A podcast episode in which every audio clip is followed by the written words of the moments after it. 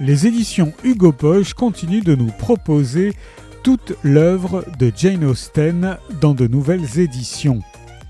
Dès ses textes de jeunesse, on goûte déjà la plume aussi délicate qu'ironique de la Lady des lettres anglaises. La preuve avec Amour et Amitié, petit chef-d'œuvre de raillerie qui parodie les ouvrages romanesques que Jane Austen lisait dans son enfance. Amour et amitié fait partie, ainsi que les lettres choisies qui suivent ce bref roman épistolaire, des Juvenilia, les œuvres de jeunesse composées par l'auteur dans le but d'enchanter sa famille et de faire le bonheur de ses amis et de ses proches.